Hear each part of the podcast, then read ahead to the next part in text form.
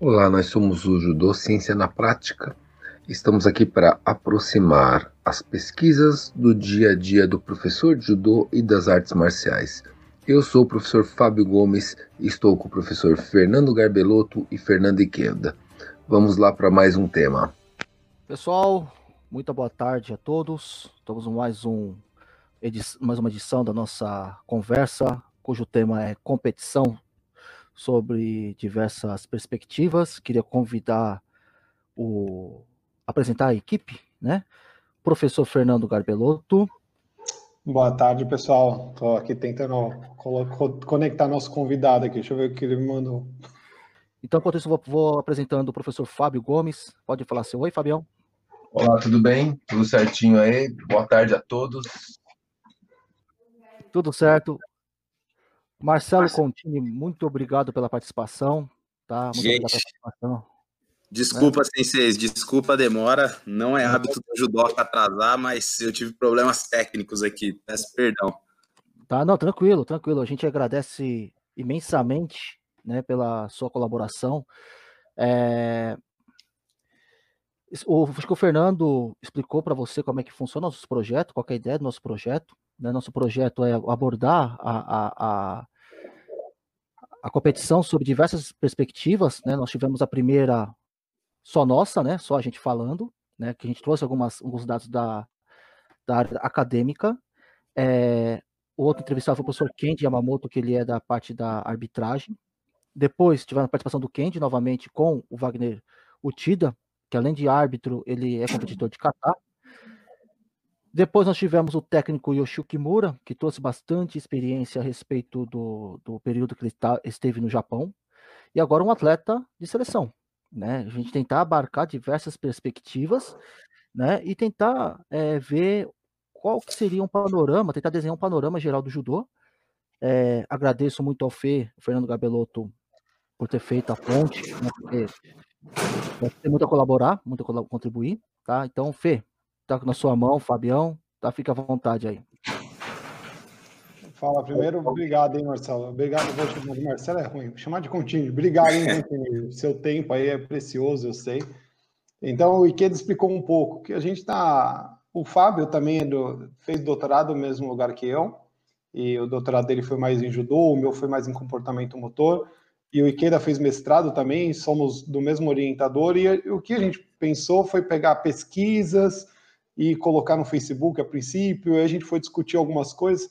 Ele não falou, mas a primeira que a gente fez foi só a gente, porque foi só a gente mesmo, porque não tinha mais ninguém, porque caiu a live e a gente ficou falando para Não, mas eu gravei e coloquei, você me sacaneia toda vez, mas eu gravei e coloquei no YouTube, tá é. lá. Né? Tá é. lá. Oi, oi, Queda, deixa o contínuo aparecendo aí, ninguém quer me ver. O pessoal quer ver contínuo. É, então, as primeiras, cara, for, foram bem puxadas, assim, porque a gente falou, tinha um público de três pessoas, éramos nós três conversando. Mas, como o Ikeda falou, é um prazer te receber aí. Nós temos algumas pesquisas na, na área de competição, de desempenho competitivo, e seria legal ouvir a opinião de quem está lá no meio. E eu fiquei de te apresentar, cara, e eu vou, eu vou, vou já fazer uma reclamação. Por que raios vocês não têm um currículo detalhadinho lá? Eu tentei entrar na CBJ, na, na plataforma Zenpo, não foi, não foi fácil, mas resumidamente que o currículo do Contini é enorme. É, pelo que eu encontrei aqui, o, o Contini já faz parte da seleção desde 2009, participou de diversos Grand Prix mundiais, mas entre os principais resultados, ele tem a vitória no Rio de Janeiro, em 2012, no Grand Slam de Tuimen, em 2014, é prata, é, bronze no Grand Slam de Baku, prata no Mundial por equipe de 2017, bronze no Grand Prix de Cancún, fora os campeonatos sul-americanos, brasileiro, paulista, Budapeste também ele tem um grande resultado, fora todos os resultados como atletas aqui, como atleta que eu poderia ficar horas falando, o Contini é um cara nota mil, é, para quem não conhece, ele é engajado em vários projetos aí, projetos sociais, inclusive lá no meu, no, num dos projetos que eu sou professor, lá com o professor Diogo, com o Ronaldo, com o Thiago, com o Iguinho, com a Julie, o Contini é nosso padrinho lá, Então, além de padrinho, ele é um ótimo ator, porque ele vai lá, ele deixa a molecada jogar, e aí a molecada acha que tá voando.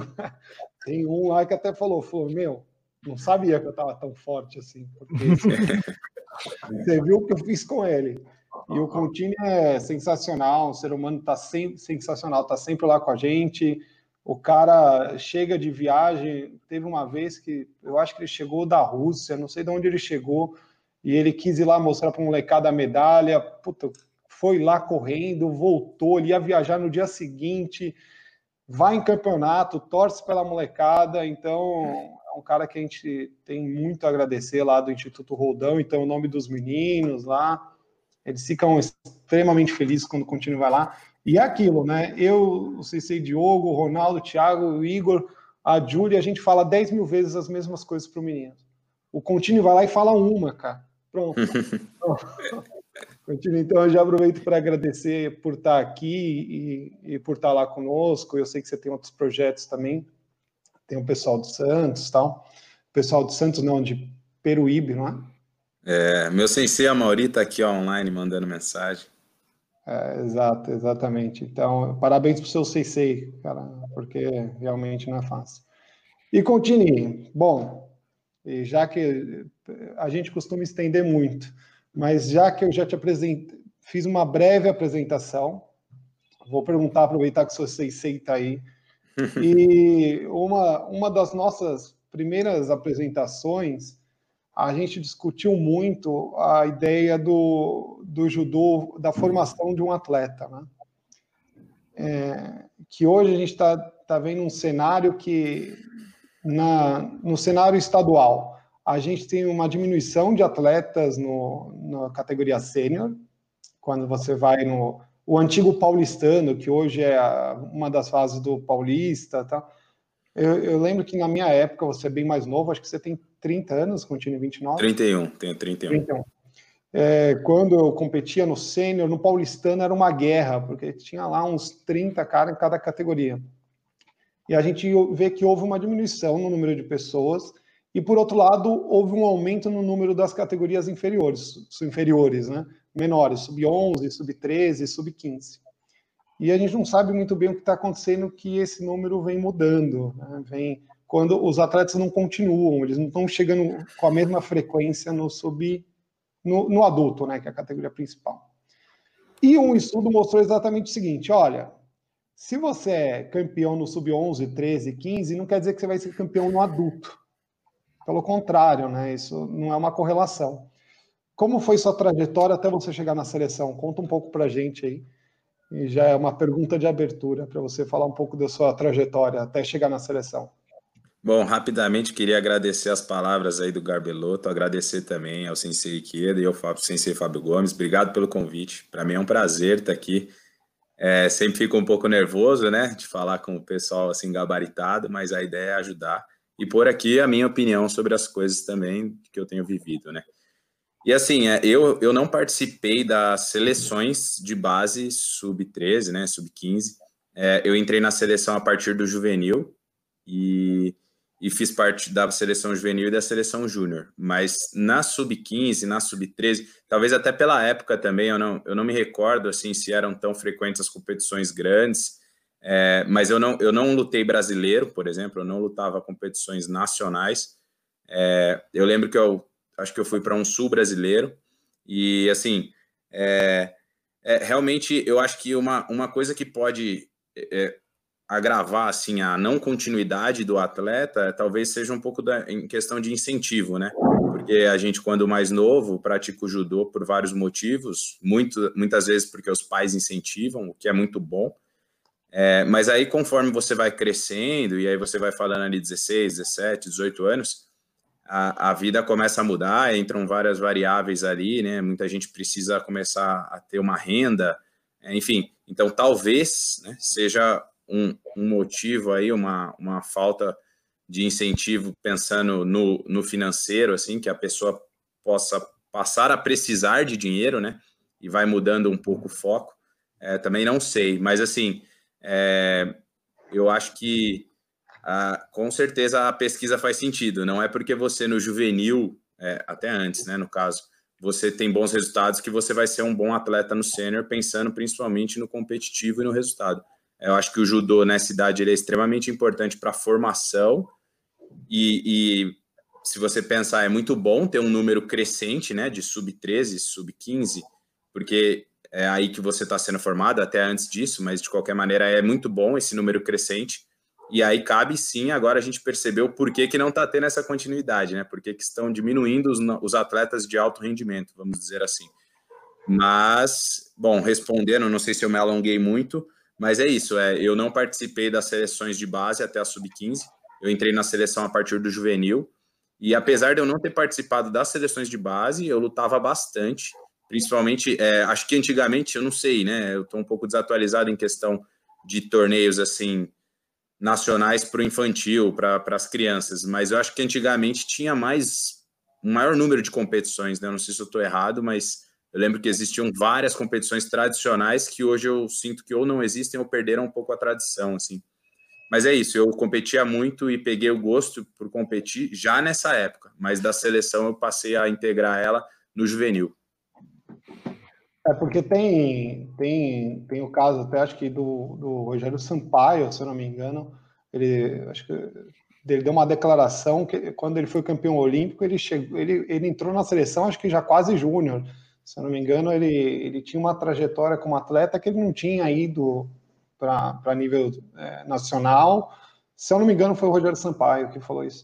E aí ele falou: Ó, eu, eu engatei lá no final da. lá no. quando eu estava no, no, adulto, né?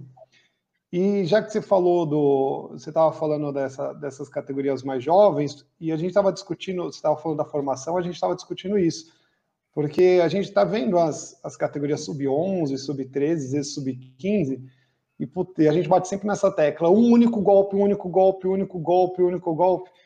Só que quando chega lá no adulto, a gente está vendo que, principalmente essa nessa época, e principalmente até a categoria mais leve, que é a sua, a variedade de golpe está uma coisa absurda, assim, a variedade de técnica. Mais à frente eu vou, eu vou te mostrar um gráfico e eu quero ver se você vai concordar com ele ou não, que é do Mundial de 2017. Mas eh, era só para não prolongar também na, na, pergunta, que a gente estava discutindo muito isso, né? Pô, o que está acontecendo? Né? Tá um número gigante nos até o sub-15, esse número vai minguando e nem sempre os atletas estão se destacando, estão chegando lá. E aí você falou que você chegou no juvenil. A gente discutiu muito da idade relativa. Tem um outro estudo mostrando o seguinte: olha, atletas que nasceram no começo do ano vão se sobressair em relação àqueles que nasceram no, segundo semestre. Você é que semestre, Então, eu acho que eu tive vantagem nisso aí. Eu nasci em abril. Você nasceu em abril. E você sentia vantagem de força em relação a alguns atletas? Não? É, então, é, isso é engraçado, né? Eu também sou formado em educação física, já estudei um pouco sobre isso e li também algumas coisas e acho bem interessante, porque eu até brinco que se algum dia eu for ter um filho, eu quero ter ele até abril, maio no máximo. É, porque eu sei que isso é uma vantagem competitiva, principalmente nas categorias mais novas, né? Porque você nascer até abril, maio ou nascer em dezembro, no judô você é da mesma categoria, né? E isso Sim. faz muita diferença numa maturação aí e em questão de força. Então, assim, eu acho que eu tive uma certa vantagem em relação a isso. Mas não que eu me sentisse mais forte ou não, é, mas eu lembro que eu ganhava bastante. E uma coisa curiosa que eu lembro que teve uma época, eu nunca fui gordinho, eu sempre fui magro, mas por eu ser um pouquinho maior numa época, sei lá, tive um estirão de crescimento um pouco mais cedo, eu era quase peso pesado, né? Porque as categorias elas são restritas e chegou uma época que eu acho que eu lutava no meio pesado, era até 64, alguma coisa assim. Quer dizer, eu estava quase na livre, assim, eu acho isso curioso na, nas categorias de base, porque no fim eu, eu, eu era bem magro, só que eu estava quase lutando com os pesos pesados, assim. É, eu, eu até uma vez falei com o Ikeda, eu não sei o que o Fabel e o Ikeda pensam disso, mas eu acho que principalmente até as categorias, até o sub-18, precisavam rever as tabelas.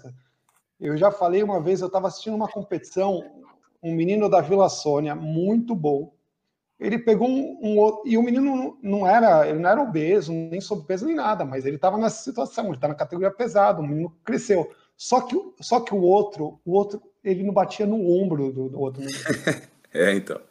Ele não batia no ombro, então não, não, não, tinha luta. Assim, você vê que o menino técnico, o menino bom, eh, de formação boa, que eu não vou nem falar de, de qual a formação dele, que senão todo mundo. Eu, menino de família de judoca não tinha luta, cara. Não, é. O menino, tecnicamente, achei que ele era melhor, mas perde, não tem como. O outro enfia o braço lá atrás, e isso talvez está causando uma desvantagem lá no, no sênior, né? Porque, agora completando. Chato, Oi. Eu estava até procurando agora, não lembro o ano, tem um trabalho do Emerson, do Franchini, que ele fala que nos esportes de luta, principalmente no judô, o efeito específico da idade relativa ele se dissipa a longo prazo, ou seja, quando chega no adulto, ele se dissipa. Isso. Ele, ele, você perde. Mas é notório que provavelmente na discussão as crianças que estão atrasadas ou no primeiro ano de cada categoria, porque pensa que tem um agravante. Tem o agravante do primeiro trimestre e tem o agravante quando eu sou o primeiro ano de uma categoria, né? Sempre quando uhum. eu chego. Né? São dois agravantes. Elas não se mantêm, por isso que se dissipa. Os que se sustentam, é, a seleção, não é a seleção natural, mas a seleção de quem vai continua treinando, aí isso quando chega após os 15 anos, se dissipa o, o efeito da idade relativa. Mas ele acaba tendo ele, ele acaba tendo impacto, na verdade, na desistência das crianças. Essa que vai ficar um Sim, ano motivação. Agora você pensa que são dois anos, né? Pensa o cabra que nasceu em abril e o outro que nasceu em dezembro. São em dezembro. Meu, mas uma coisa que você... é muito, é muito, é muito Mas Fê, o que você falou, a gente conversou bastante, né? É, vamos aproveitar bastante o Contine. É, de fato, a, na minha opinião, a, a, as categorias, né, as faixas de peso deveriam de ser revistas. Tanto é que neste ano é, foi aumentada uma categoria no, no sub-15, tá? Que seria de 13 e 14 anos, aumentou uma categoria. É, por exemplo, o sub-13, 12 e 11 anos, tem o super pesado e extra pesado. Né? Então, a gente for ver, fizer um, não precisa nem fazer uma pesquisa estatística assim, bem profunda. A gente olha uma Copa São Paulo, que nós temos em média 3 mil atletas, e olha como é que estão a, a divisão das chaves. Os pesos Sim. mais ou menos baixinhos, tipo o super ligeiro, que ainda tem para essas, essas classes, o ligeiro, tem pouquinha gente. Super ligeiro quase não tem ninguém. Agora você vai para o médio, meio médio em diante, rapaz, Tá. explode o negócio, né? Sim, eu acho que poderia ser fazer um estudo, né, de relação a de peso mesmo, seria uma coisa mais específica, quanto o cara pesou, como é, e fazer uma distribuição de como é isso na população do, do judô. Né? É, porque o, é que o Brasil não tem essas cartas científicas, né? O dia que a gente tiver, as coisas ficam um pouco mais fácil. Porque, ó, pensa o assim, Contini. Não é difícil, tá cara. Até 7-3 ainda, Contini. É isso. Né? Piloto 7-3, isso, isso. Não, ele era 63, entendeu? O cara, ele é bem magro. Então é, é complicado. Não, e, e assim, é, uma coisa que né, eu não aconselho é nessa idade tirar peso, né?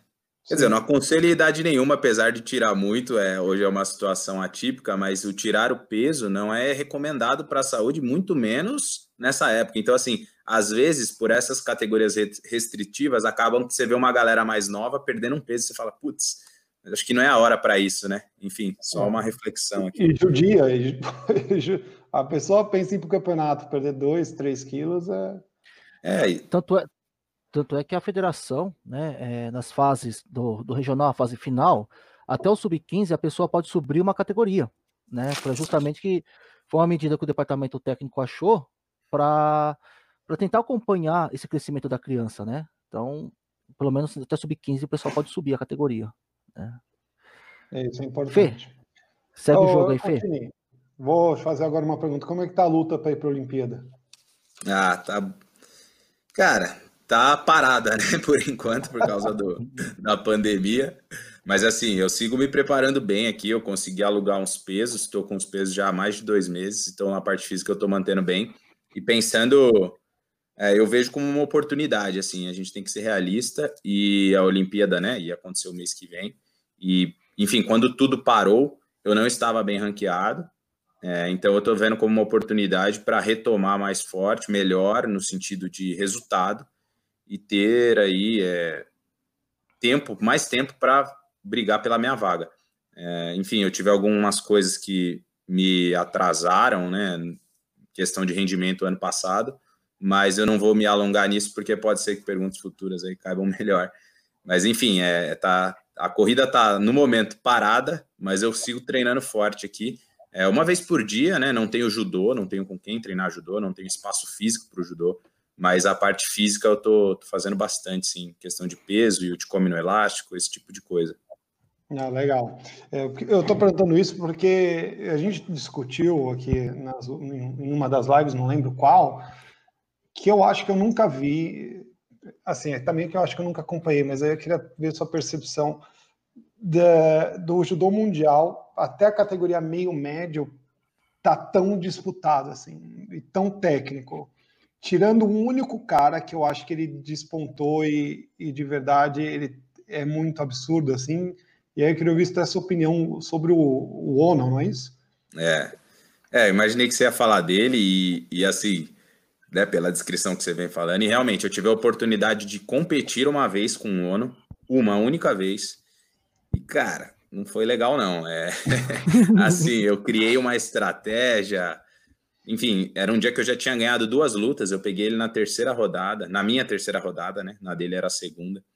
Mas o cara é realmente diferenciado. A, a questão, ele é muito técnico, né? Só que ele é muito, muito forte. Então, assim, ele se impõe muito fácil. É realmente é um cara que tá fora da curva. Assim, hoje eu não não, não consigo pensar numa maneira de ganhar dele. Eu, eu, estudo, eu faço tudo, mas ele é o cara que assim tá fora da curva. É, eu, eu já lutei, por exemplo, com o Hashimoto também, campeão mundial, vice-campeão mundial, um nível extremo assim também. Mas eu já fiz duas lutas com o Hashimoto. A segunda luta eu lutei muito bem e caí faltando um minuto. A luta estava empatada. É, eu já vejo aonde ganhar, né, do Hashimoto. Assim, vai ser sempre uma luta muito dura, né? Eu acho que eu assisti não. essa luta com o Hashimoto, foi, foi pauleira, né?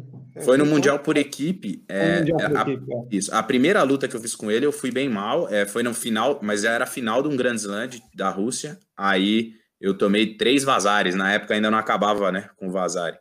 Mas.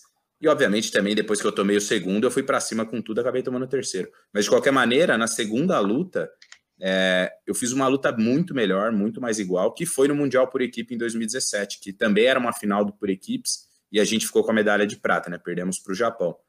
Mas assim, voltando para o Ono, é realmente, eu, eu, diria que ele é muito completo em questão técnica, é visível isso, né? Não precisaria nem dizer, mas em questão de força, eu nunca segurei num cara, num kimono assim. Eu brinco, parecia que tinha um rinoceronte dentro do kimono habilidoso, sabe? O cara era um monstro, velho. Sim, não dava. É, você compara ele ao Camilo ou não?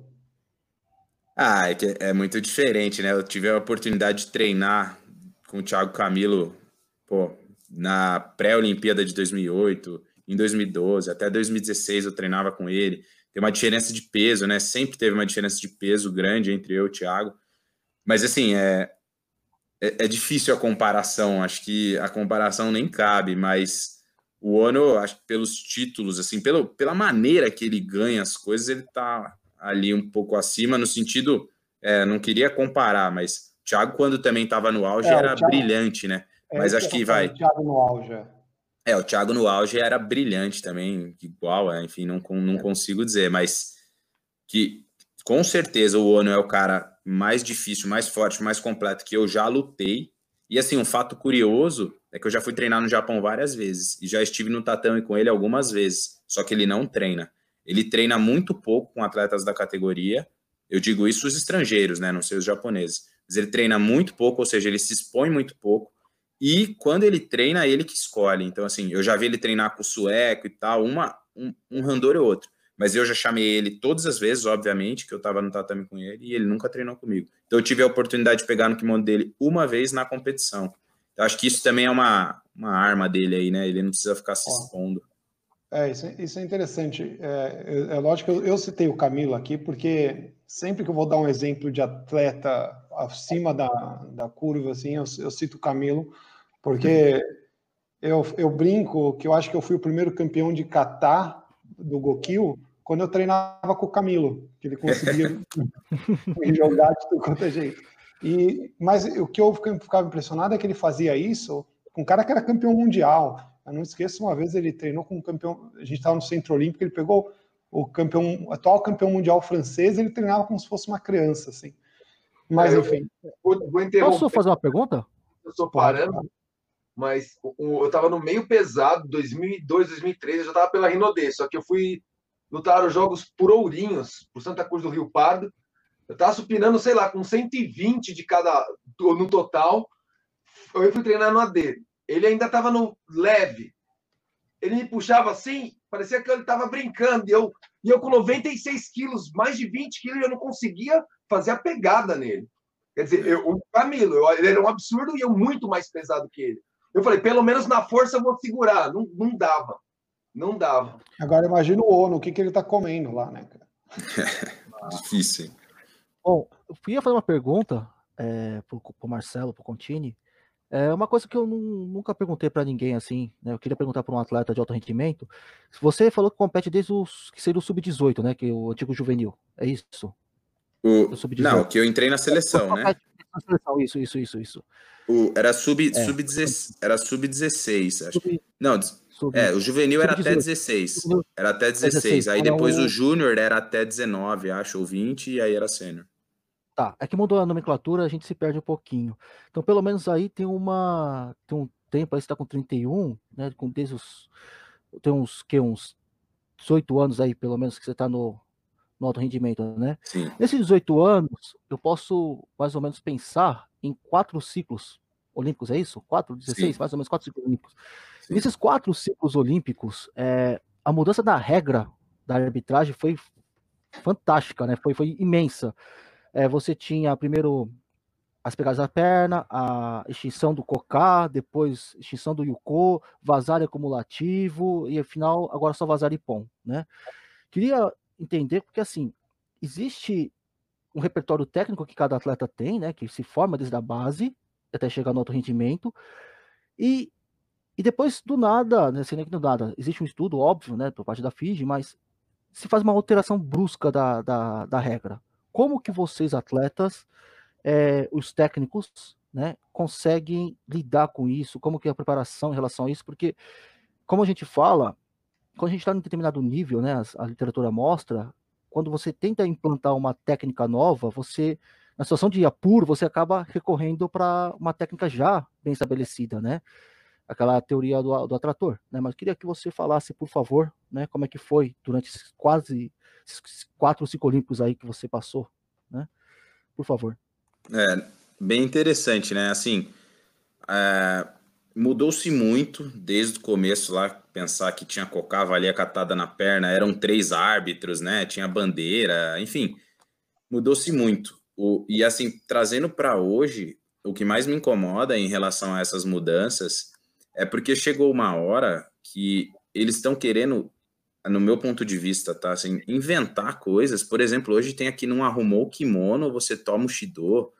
Quer dizer, assim, parece, acho que perdeu um pouco. Acho que algumas mudanças com certeza foram boas no sentido de restabelecer de volta um judô, assim, né? Talvez tivessem outras lutas misturadas nos judocas e aí, enfim, várias adaptações eu acho que foram válidas é, e foram benéficas pensando para mim, outras não. É, e eu acho que hoje em dia se mexe muito na regra como um teste, só que é complicado, porque o teste que eles fazem, muitas vezes é uma competição que eu preciso ir bem, eu preciso ter o resultado. Então, eu acho muito complicado esses testes que eles fazem, aí depois de um tempo, ah, não, voltou ao que era. E querendo ou não, por mais que hoje em dia a informação corra rápido, muitas vezes a informação não chega no atleta que vai lutar.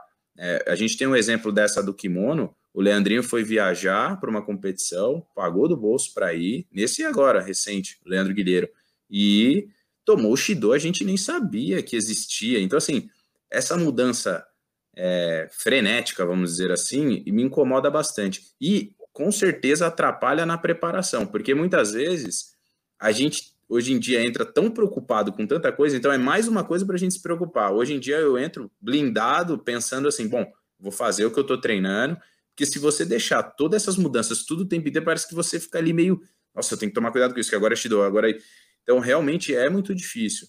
Agora, as maiores mudanças, que foi a, a catada de perna, a, bem, é, a catada de perna eu acho que é bem válida, mas, por exemplo, a, a, a tirada do Yuko, né? Tudo é vazare, para a gente é meio estranho, né? Uma, uma quase não queda e uma queda quase perfeita ser a mesma pontuação, enfim.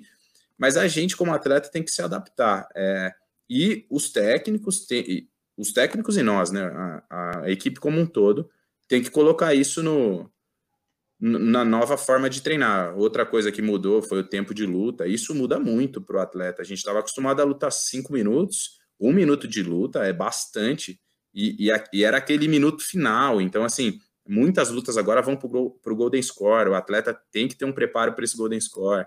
É, com certeza vocês sabem mais técnicas, tecnicamente disso do que eu. Muda muito o treino. Então eu só sou um pouco contra o, o exagero na mudança e essa coisa de, ah, mas vamos testar aqui ou ali. Poxa, é, é complicado, porque você coloca muitas competições em teste de regra, só que nós atletas, a gente aqui do Brasil, toda competição que a gente vai, a gente precisa do resultado. Então, é, isso incomoda um pouco, para falar a verdade. Eu acho que hoje o judô ficou, em alguns momentos, você olha algumas lutas, e eu estou dizendo nós que somos né, faixa pretas e entendedores.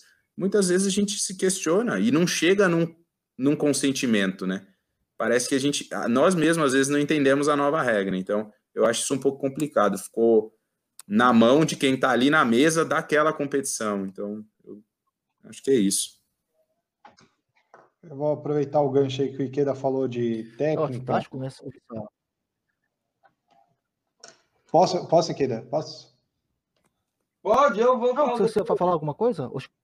Não, eu vou aproveitar que você falou de técnica. Vou, vou mostrar meu gráfico psicodélico aqui, tá vendo? Ixi, Maria. Vou mandar aqui então, deixa eu pôr esse treco aqui dele. Pronto. Rapaz. Tá vendo aí? Tá vendo? Chegar bem perto porque para mim é pequenininho. Aqui. É isso. é, tem que abrir Sim. tudo. eu vou explicar rapidamente aqui para o Contini, já que o, o a gente estava falando de técnica, de gente muito técnica, e o que, eu, o que eu tenho pensado das categorias mais, mais leves, isso é um scout, e até da forma que você se prepara, isso é um scout que eu fiz do Campeonato Mundial de 2017. O Hashimoto foi segundo, se eu não me engano, o campeão foi o Won An, um coreano, uhum. não, sei, não sei pronunciar o nome dele. Basicamente, aqui é a frequência de golpes que aconteceram nas disputas de terceiro e nas finais. São essas lutas que eu avaliei.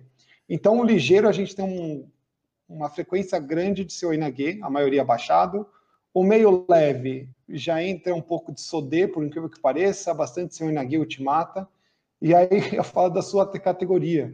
Sua categoria tem uma distribuição grande de golpe, de Sumigae, Shoutigari, Taiotoshi, Ultimata, Seu Inage, diferente das outras, né? Por, por isso que eu estava falando que o leve está uma categoria é, bem, bem técnica, assim.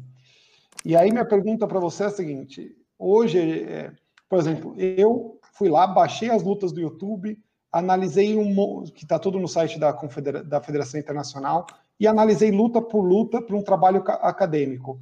Quem entrava que golpe, se movimentava ou não, inclusive movimentar parece que dava mais resultado do que entrar golpe sem movimentar.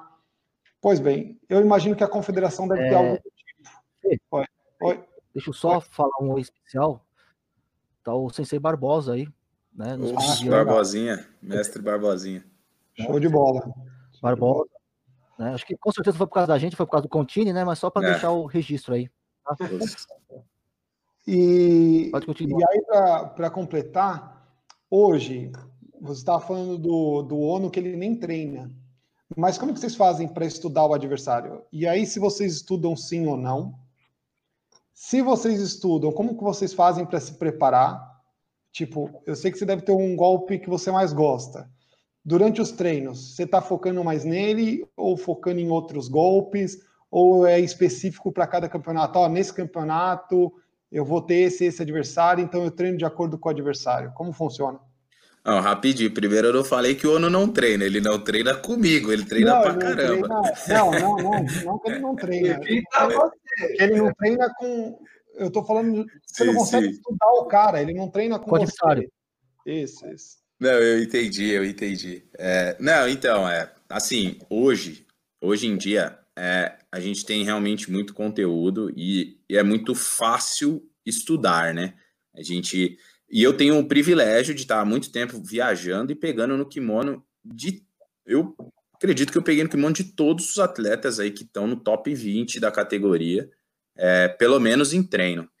Então, assim, é, eu, eu estudo muito, é, e como eu já conheço né, a maioria deles, eu crio estratégias para cada um deles, é, se, se vou pegar ali na luta e tal. Mas eu acho importante, assim, porque hoje em dia a gente tem muita informação, muita estatística, e às vezes eu percebi que em um momento da minha carreira eu entrava muito preocupado com o que o cara fazia, né?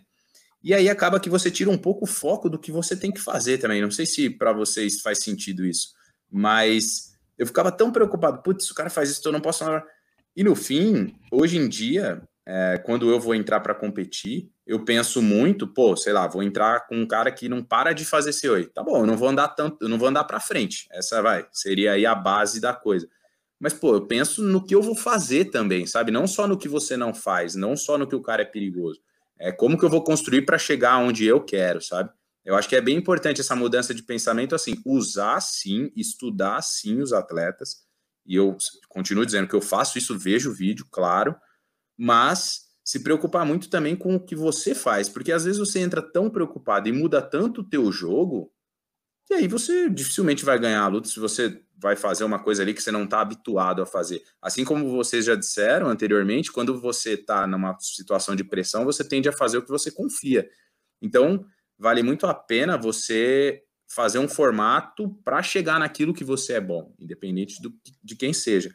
E, obviamente, você usa o vídeo para ver algumas oportunidades a mais. Então, por exemplo, tem atletas que eu vou lutar e eu vejo que o cara vacila muito no chão. E aí eu tenho uma posição de chão razoável. Então eu vou e foco naquilo. Então, assim, eu uso do vídeo, mas não é 100%. É, assim, não, a minha preocupação não é no atleta sempre, né? Eu tenho que preocupar com o que eu vou fazer. fazer. Não, o vídeo não determina o que você vai fazer, mais ou menos.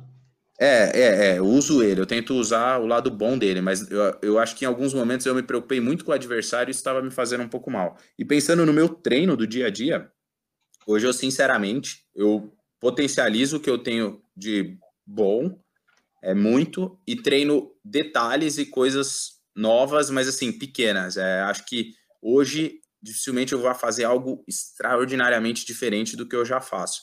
E, e aí, assim, o meu jogo que se encaixou muito nesses últimos, vamos pegar aí dois, acho que três, três talvez quatro anos, foi o Neuasa, né? Na mudança da regra, o Neuasa ganhou-se muita importância, porque agora você pode trabalhar muito tempo. E eu consegui me adaptar bem. Então foi a principal variável minha. Eu não mudei o golpe em si, mas o Neuasa encaixou no meu jogo muito bem. E hoje eu diria que o meu Tucuiuasa é o Sankaku, que é, é até um pouco engraçado, né? E muito desse Neuasa que eu consegui evoluir é por causa do mestre que tá vendo aí, Sensei Barbosinha, que dava treino lá no projeto. Então, assim, é, eu acho que é isso. Eu estudo, uso para estudar, mas e hoje eu treino específico. Só que isso hoje, né? Acho que na base é outra coisa. Alguém já tinha até soltado aí que seu. Soltou, o Kleber falou. E o sancaco dele. Ah. É o azar, né? Que é muito bom, né? É... Sensei Ney, Ney Mac também está aqui, né? É, um abraço, Sensei. Obrigado pela, pela audiência, né? Eu achei interessante, Marcelo, quando você fala do, do Neuazar, é, e que você já respondeu uma, uma pergunta que eu ia fazer para vocês, né? É, que era justamente. Não, não, tranquilo, tranquilo. É que a gente foge do roteiro mesmo. Você que o Fê deve ter mandado para você um roteiro. Eu roteiro em mão, fiz perguntas, quer dizer, ainda não fiz, mas as perguntas do roteiro mesmo, ó, já A gente foram... não segue, a gente não segue. Assim é melhor. Não, não, não, as perguntas do roteiro estão aqui, vocês, vocês estão. Estão aqui também, mas. É, não, a gente não segue, não adianta, a gente não segue. Você sabe que não segue. É, lógico é... que tá, cara. Você deve estar tá lendo o roteiro antigo. Eu não, não atualizei. O antigo, entendi. Ah, entendi, entendi, entendi. Entendi, entendi. entendi. É, então, achei interessante porque a minha segunda pergunta seria justamente essa transição que eu vi que algumas lutas a predominância do Neuazar foi muito grande, né? Só que ao lado, ou de contrapartida, né?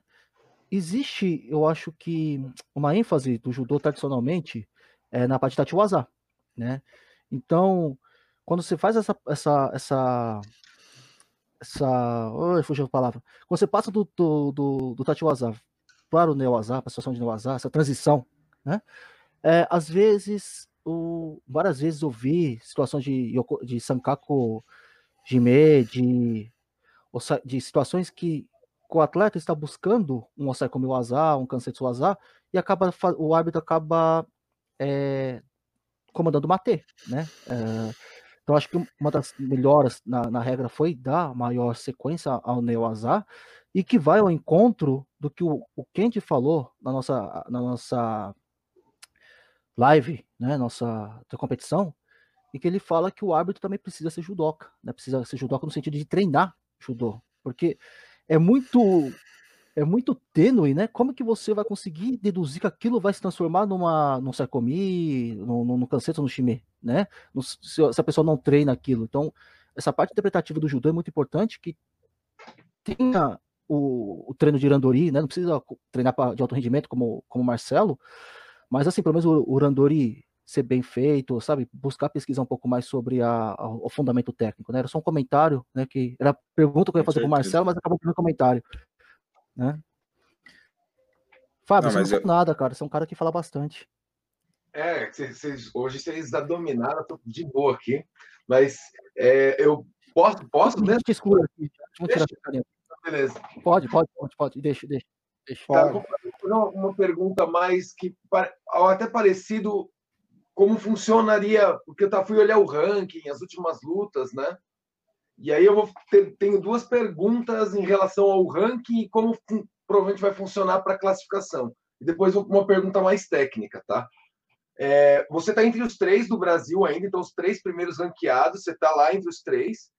É, como vai funcionar primeiro para o Brasil esse ranking futuro? Vai ter uma pulha entre vocês? Eu, eu não conheço como funciona, ou é o melhor ranqueado.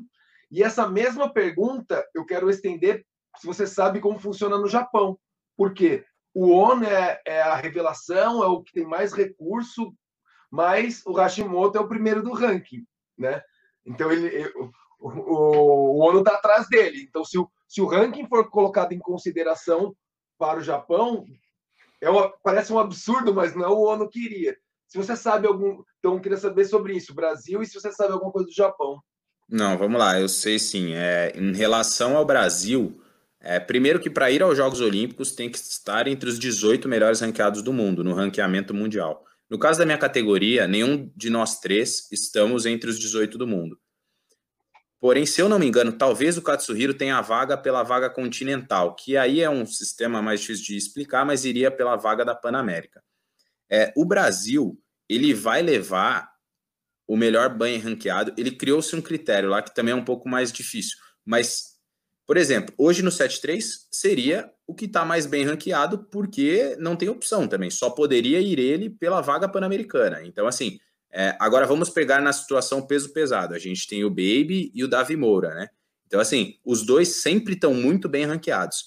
E aí a confederação falou que. É, de, desculpa, não sei, eu não tenho certeza, mas Acho que se tiver uma distância menor do que cinco posições, a confederação vai usar alguns vai utilizar outros critérios, como por exemplo, sei lá, medalha mundial, enfim, é, são outros critérios.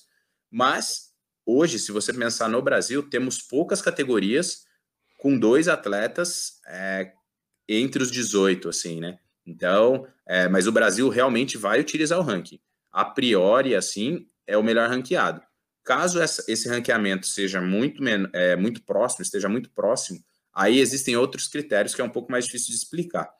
É, em questão dos outros países, e inclusive do Japão, a lista do Japão olímpica já tinha saído, né? A Olimpíada, obviamente, ia ser agora, então talvez, é, provavelmente eles vão rever, mas para o ano que vem. Mas a lista tinha saído e não era o Hashimoto. O Hashimoto era o número um do ranking mundial e era o ONU, o atleta dos 73 quilos.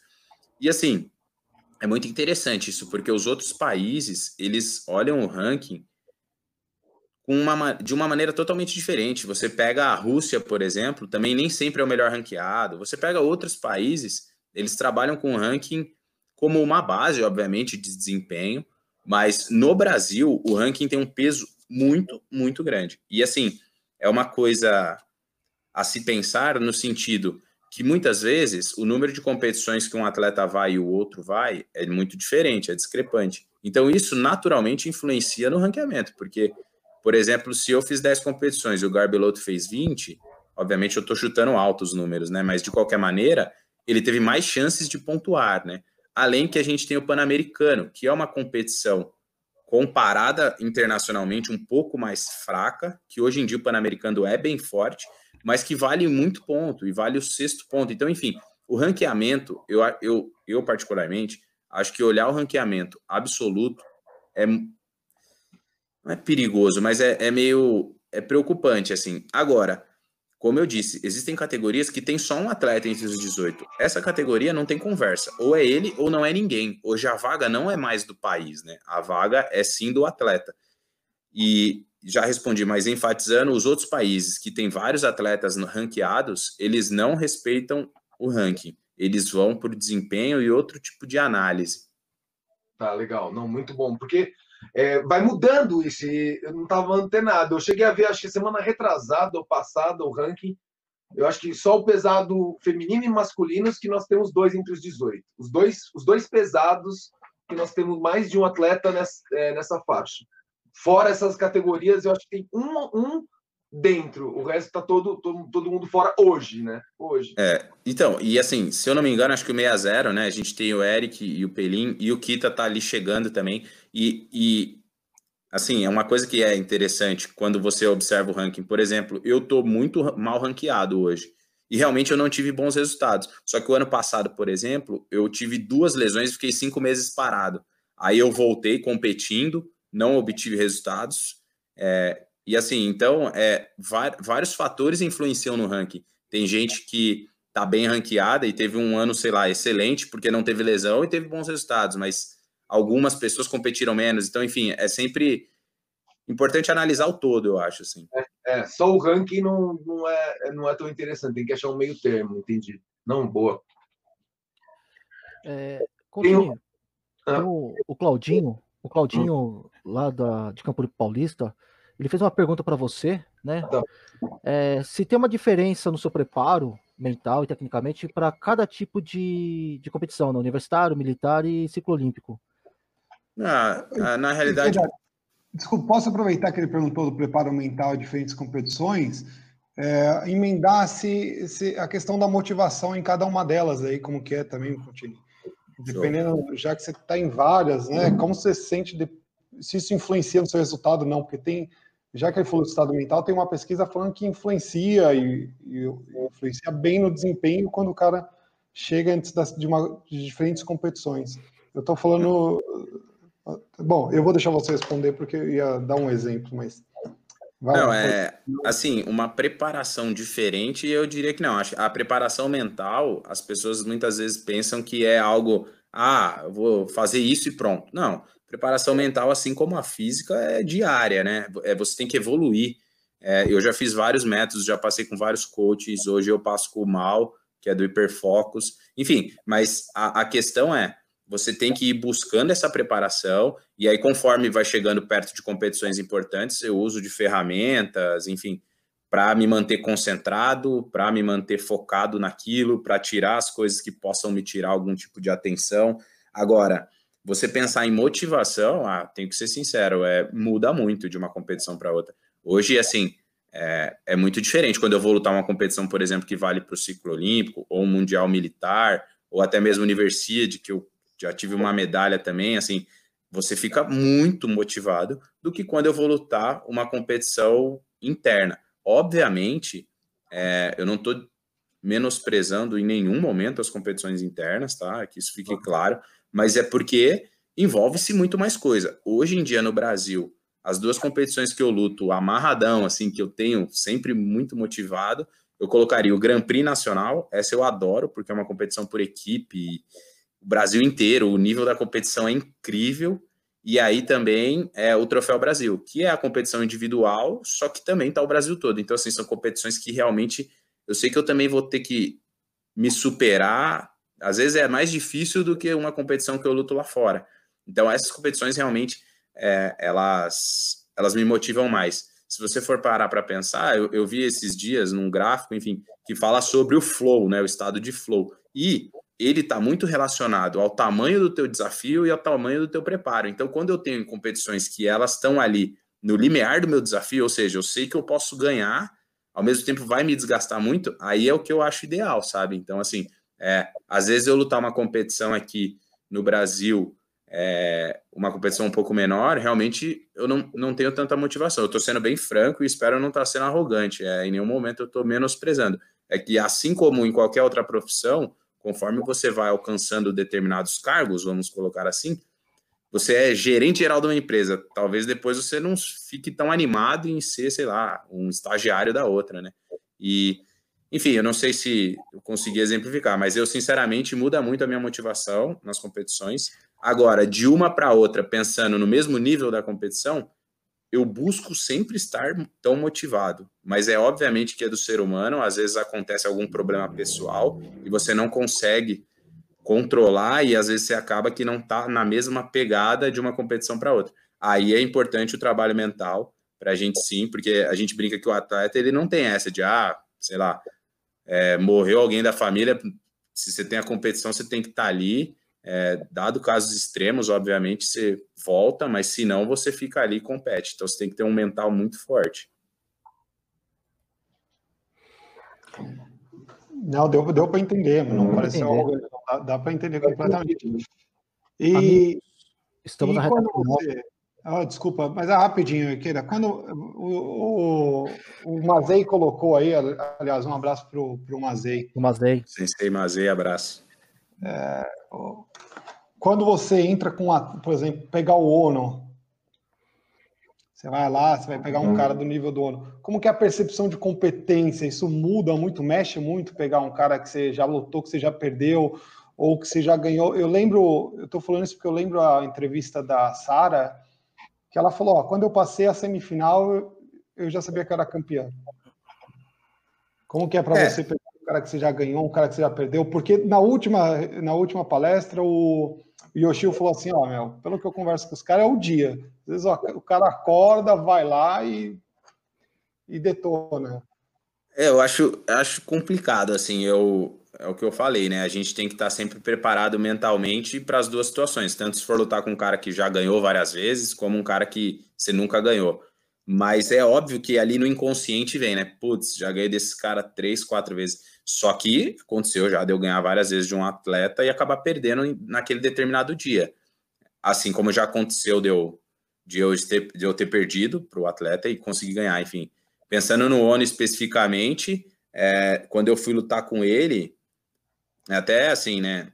O cara, ele é meio que uma lenda, então eu entrei realmente para ganhar. Eu ainda lembro que o Leandrinho estava nessa viagem, aí eu ganhei as duas primeiras lutas, e querendo ou não, já tinha um pensamento, tô na chave do ONU, né?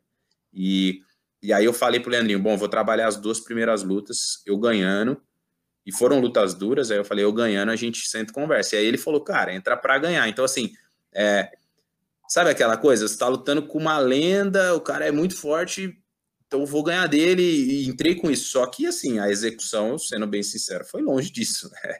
Eu, infelizmente, é, não consegui entrei bem aberto, a luta foi rápida, eu tomei dois vazares, sei lá, em um minuto e meio, dois minutos, mas é, existe sim esse fator mental de quando você já lutou, e, e assim como você falou da Sarinha, tem vários atletas, é, acho que a Rafa Silva, a Rafaela, campeã olímpica, ela já ganhou dez vezes da Hopper, né, uma, uma moça que era da Alemanha e agora acho que está pela República Dominicana, dez vezes, imagina como é a cabeça da Hopper em lutar com a Rafa, sabe, então assim, esse fator existe, mas eu particularmente não tenho ninguém é, específico para falar assim que, nossa, esse cara eu tinha um bloqueio mental. Realmente não tinha, assim.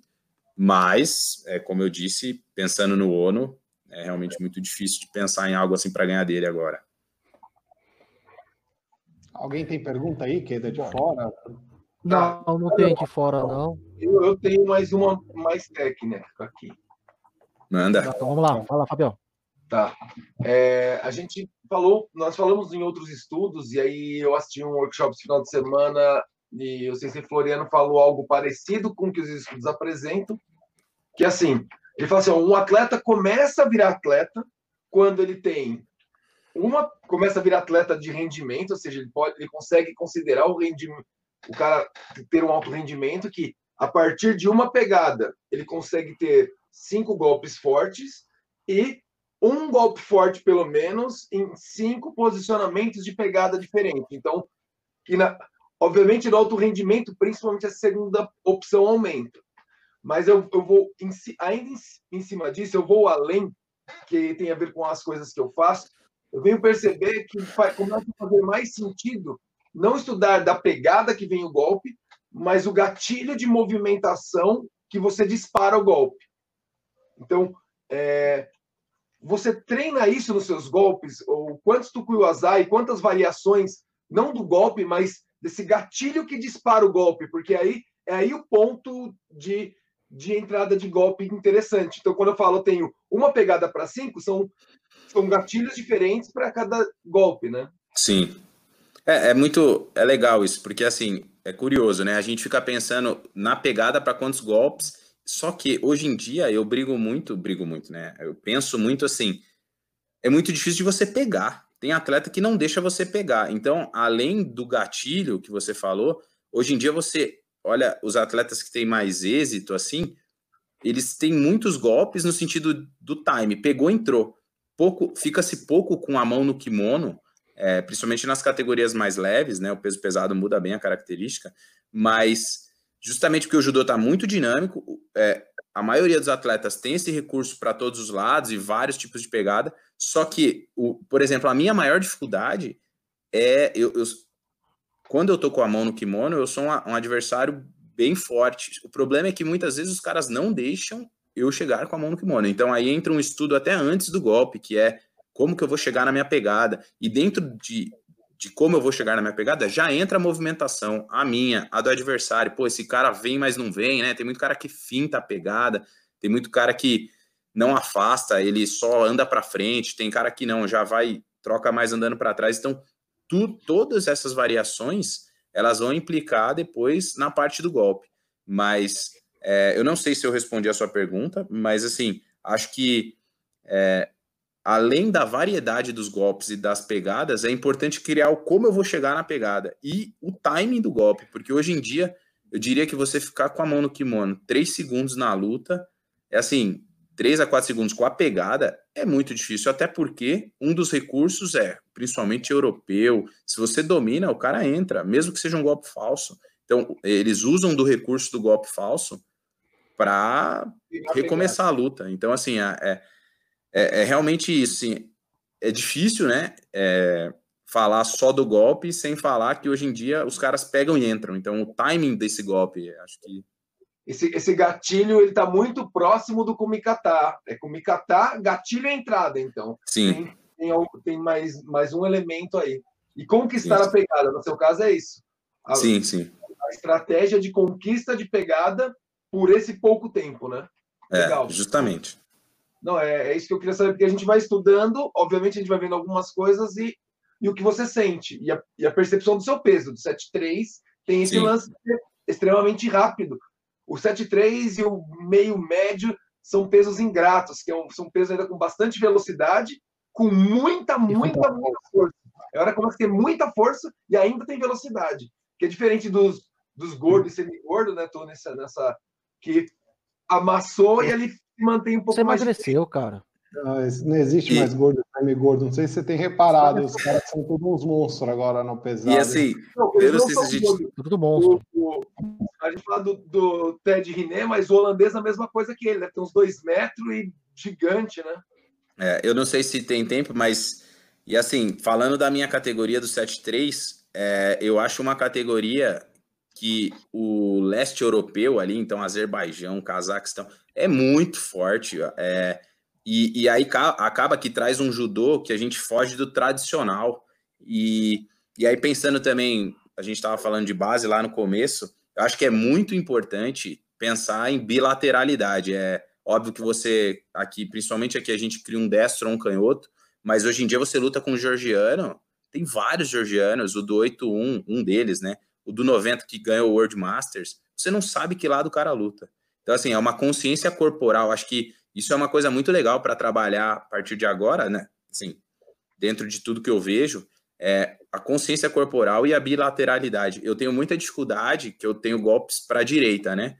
Então, isso me limita muito o jogo, no sentido quando você pensa que pô, os georgianos lutam para os dois lados de maneira igual, assim, é uma coisa muito. Eu treino com, eu treinei com esse georgiano esse ano, é, Grigor Alashvili, não sei minha pronúncia georgiana, mas Ele, é cara, é, você domina, aí você fala, pô, tô bem. O cara troca o lado e enfia o golpe. Então, assim, é, é muito importante. O judô de hoje, acho que cada vez mais a gente vai ver menos pessoas, ah, destra ou canhota. Quantos atletas a gente não vê que fazem os golpes com mesma eficiência para os dois lados, trocam pegadas, sabem andar com as duas bases.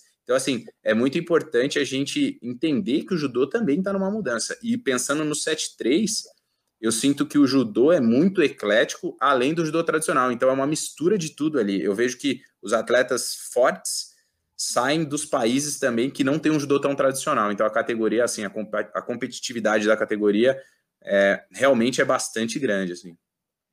Legal. É, bom, pessoal, é, agora nosso tempo de fato está estourando, tá? Poderíamos ficar aqui mais algumas horas. Né? Poderíamos.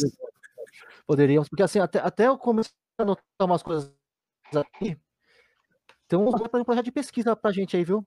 Até o é, movimento era, pré catar, viu? O, o, o, é, era, era essa a pergunta final para o Contínuo. O que, que ele sugeria, se ele pudesse falar, o Fábio é o papa da pesquisa no judô, o que, que você acha que seria interessante? Hein?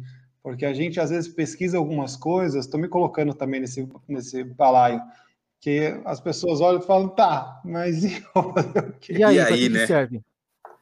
É, é eu...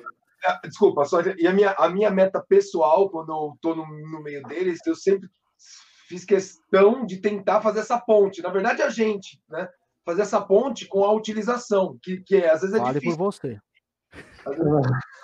Na hora que você coloca, transformar em experimento a situação real. Quanto mais próximo da real, dif, diferente de você olhar uma, uma pesquisa mais básica, a gente discute isso em laboratório, que ela tem outras implicações que não diretamente aplicação no dia a dia. E eu gosto muito de olhar para o dia a dia para tirar é, é, as pesquisas, na verdade. Sim. Tá? É, eu não, eu não sei o que poderia pesquisar, mas eu tenho curiosidade, por exemplo, é de saber o que, que os atletas de países como Geórgia, Cazaquistão, o que, que eles fazem na base que eles têm essa bilateralidade tão boa, sabe? O que, que eles fazem que eles têm essa, esse controle corporal? Será que eles, por exemplo, já ouvi falar que faz ginástica, não sei se é verdade ou não. Aí tem a ver com a, o esporte deles lá, que é um kimono cortado. Mas assim, o, que, o quão disso é verdade, né? Porque eu vejo os atletas, eles são fortes fisicamente, aí você fala, ah, esse cara aí, ele deve ser duro pra caramba. E o cara tem um controle corporal incrível, vira um mortal, outro mortal sem dar mão. É, que será? O que, que eles fazem de diferente, né, para ser assim quando grande? Eu acho que é uma coisa interessante. Eu não, não sei como pesquisar, aí é com vocês, mas assim, é, qual que é a diferença ali na base, ou enfim, que momento que tem essa diferença para eles terem essa facilidade? Porque, pelo menos para mim, é tão difícil fazer as coisas para os dois lados com a mesma facilidade. E, e, eu vejo que muita gente do judô hoje brasileiro tem já, né, golpe para os dois lados, isso já está acontecendo.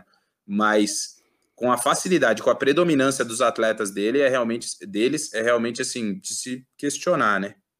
Boa pergunta, bom, bom, bom, bom projeto. Bom, Marcelão, tá anotado aqui já, já anotei aqui as implicações aqui do que poderiam ser, tá, dessa sugestão. É, só acho que tem mais a ver com a gente, né? De aprendizagem e desenvolvimento, né? A parte de comportamento motor. É, vai, vai completamente Bom, eu queria... o que a gente estava falando lá, né? nas últimas. Nas últimas Exatamente, é. é. A Simone está falando parabéns para você, tá, Marcelo? Desejando sorte para você no seu futuro, nas Olimpíadas, tá? O professor Ney Mackin, ele está também parabenizando né, a, a todos. Tá? Um abraço, sensei. Bom, pessoal, tá na hora de dizer tchau. Adoraria muito ficar o dia inteiro com vocês, né? Putz, foi um papo muito legal com o Marcelo. Sabe? É, é um cara, é uma pessoa muito, muito esclarecida, né? Muito esclarecida mesmo. É, e nós, como pesquisadores, né? Uh, nós somos muito curiosos. Né? A gente é bem curioso. Tem caminho para ver que pode virar projeto. Então, muito obrigado. É, muito obrigado. Minha consideração final, um forte abraço. Desejo muito sucesso aí para você na, na, sua carreira, cara. Eu sei que não é fácil. Apesar de, de, de estar é, mais no bastidores da competição, então eu consigo ver como é que vocês estão em relação à preparação, como é que está o psicológico de vocês, concentração, né, para entrar na luta. Eu vejo que não é fácil, tá? Então parabéns aí pelo seu trabalho. Obrigado, obrigado. muito obrigado aí por ter aceito estar nessa live, tá? E sucesso, cara, sucesso mesmo, que eu sei que não é fácil, tá? Sucesso, que eu tenho certeza que vamos chegar, você vai chegar onde você deseja, hein? tá? Fabião. Eu também queria agradecer, pergunta não falta, da lista e fora da lista. Mas... Não seguimos não seguimos protocolo, tá? Só para dizer. Ó, eu, eu vi 3 de 10 ali, vai. Estamos melhorando. 30%, 30%.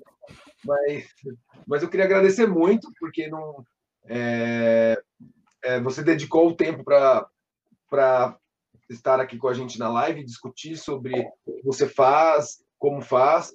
É muito legal ouvir. É, o, o Ikeda foi, mandou bem, é bem esclarecido, porque é, eu já convivi com atletas e às vezes alguns são mais, alguns menos para conversar e assim tá tudo muito claro para você, é muito legal isso, até para você crescer e se motivar. Então parabéns pelo trabalho.